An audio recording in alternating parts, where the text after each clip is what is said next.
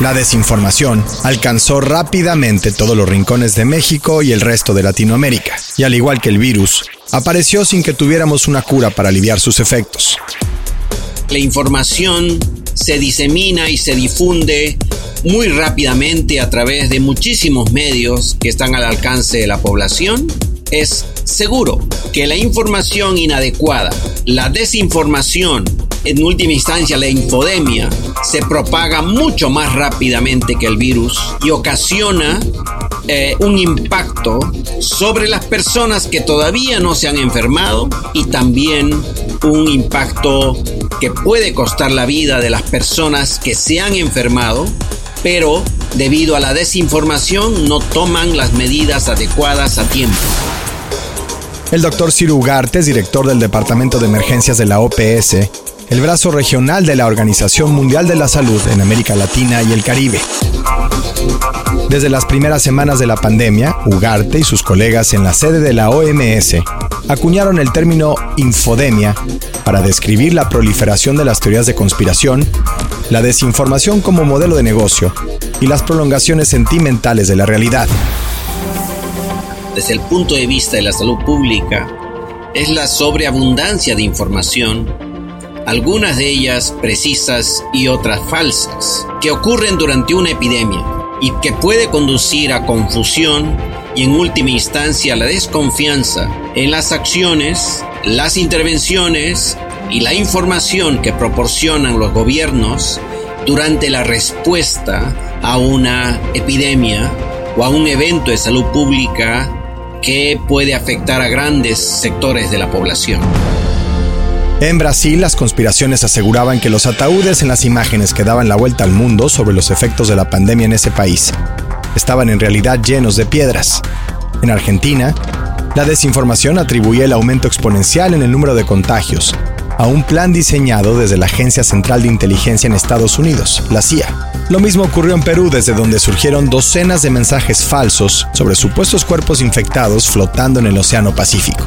México no fue la excepción, y aquí aparecieron reportes de drones que presuntamente eran utilizados para infectar a comunidades indígenas con el virus responsable del COVID-19.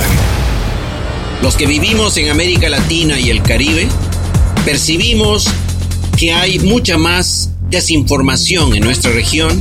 Se podría atribuir a que la población tiene una desconfianza en sus autoridades políticas, en las autoridades de salud, en los sistemas de salud que proveen o no proveen los servicios que la población requiere en el tiempo, en el momento que lo necesita.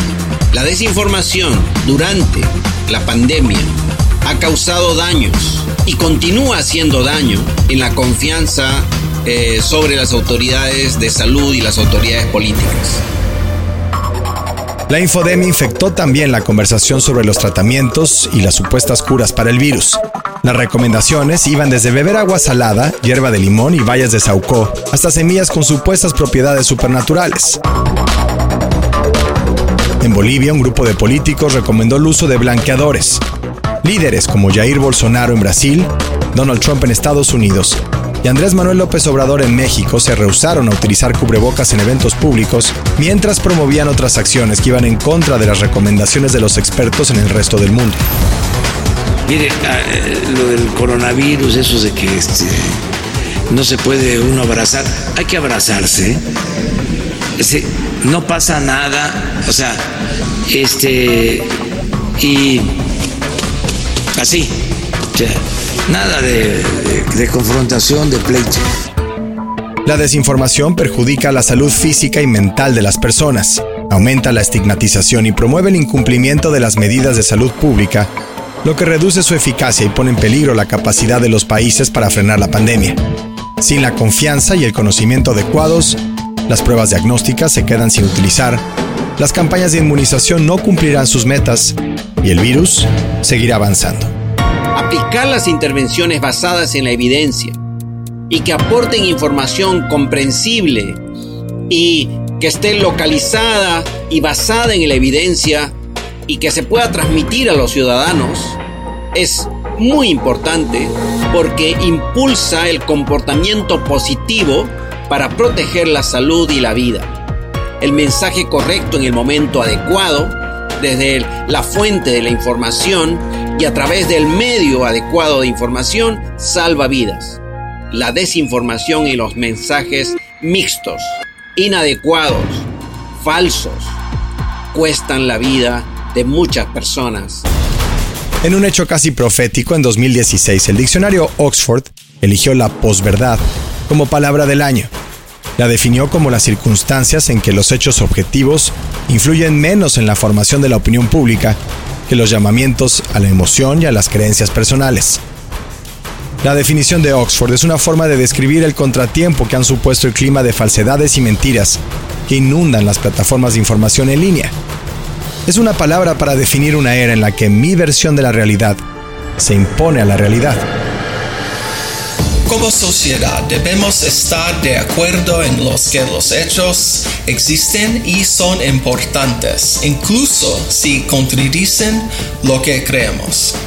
También debemos enseñar a nuestros estudiantes cómo distinguir entre lo que es real y lo que es falso. Nuestros líderes también deben promover información basada en hechos en lugar de rumores y propaganda.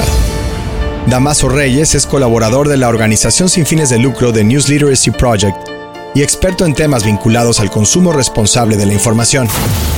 Si la información viniera con una etiqueta nutricional, sabrías si lo que consumes tiene el balance correcto de hechos, fuentes y contexto. Desafortunadamente cae sobre nosotros realizar mejores opciones sobre lo que consumimos. Ejercita tu alfabetización en newslet.org. Para Reyes y la organización con la que colabora, el avance de la desinformación no solo complica nuestra respuesta a la emergencia sanitaria, sino que representa una seria amenaza para construir un futuro basado en hechos. La desinformación es un problema grave para la democracia. Como vimos en Washington en enero, un pequeño grupo de personas motivado por la desinformación puede causar mucho daño. Si creemos en información falsa, nuestra capacidad como ciudadanos para tomar decisiones informadas será destruida. La posverdad y sus aplicaciones en el ámbito político no son nuevas en nuestro continente. La diferencia ahora consiste en que la posverdad ya no es solo un arma a disposición de la clase política en el poder, sino un potente recurso al alcance de cualquier persona o de cualquier grupo.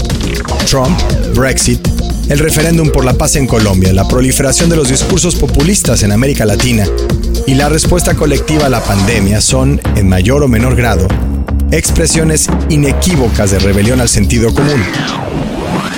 Luego de 12 meses de pandemia, la conversación sobre la reapertura está cada vez más cerca, pero a diferencia del virus, la desinformación amenaza con seguir afectando nuestras vidas, incluso en la nueva normalidad.